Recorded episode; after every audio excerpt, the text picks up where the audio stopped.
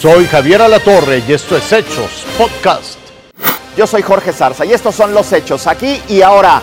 Nogales amaneció bajo el agua. Las intensas lluvias de las últimas horas han provocado desafortunadamente destrucción, inundación y han cobrado la vida de dos personas.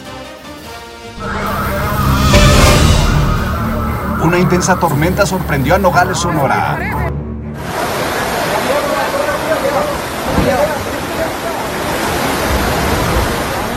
Autos a merced de la corriente y calles totalmente desbordadas son las imágenes que se repetían durante la lluvia de este sábado. Autoridades estatales confirmaron la muerte de tres personas. Una mujer de 56 años falleció cuando quedó atrapada en su auto y fue arrastrada por el arroyo en la avenida Tecnológico. Ahí mismo, dos niñas murieron cuando el taxi en el que iban con su madre fue jalado por la fuerza del agua. Durante un operativo implementado por los tres órdenes de gobierno, equipos de emergencia lograron rescatar con vida a 11 personas.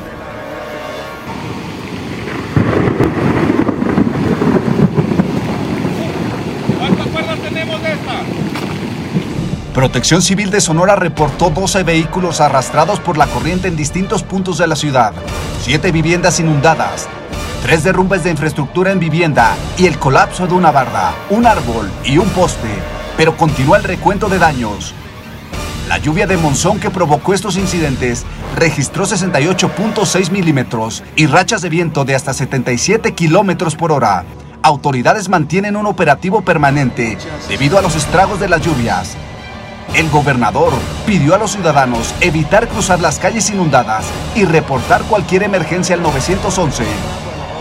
Se esperan más lluvias en la entidad en las próximas horas. Con información de Sandra Siriaco, Fuerza Informativa Azteca.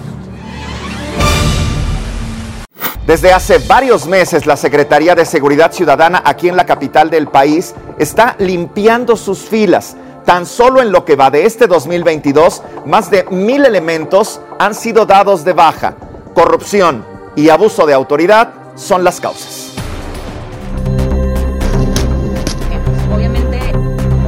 Policías de la Ciudad de México que cometen delitos o abusos.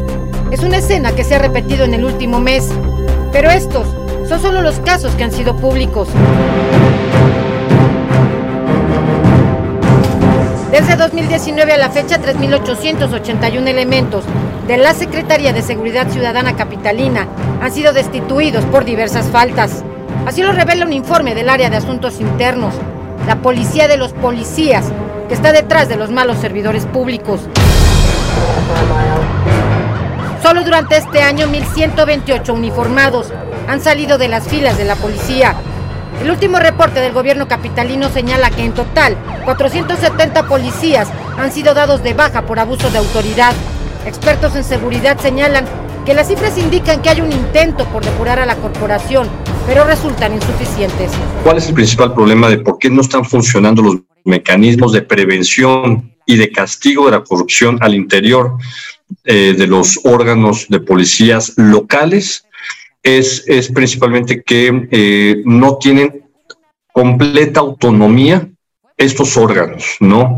Siguen estando inmersos en la estructura policial, porque la corrupción en el ámbito policial es, es como una escalera. La, la, la corrupción viene de arriba y se difumina hacia los oficiales y hacia, la, hacia los elementos policiales.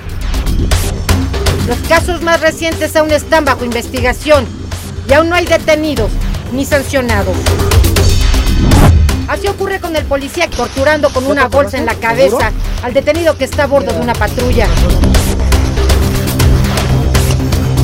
Como el caso de los cuatro uniformados sorprendidos el 15 de julio pasado en calles de Álvaro Obregón cuando sembraban droga a un motociclista. También están los policías presuntos extorsionadores, denunciados por una turista quien el 5 de agosto pasado le exigieron 5.300 pesos por dejarla circular.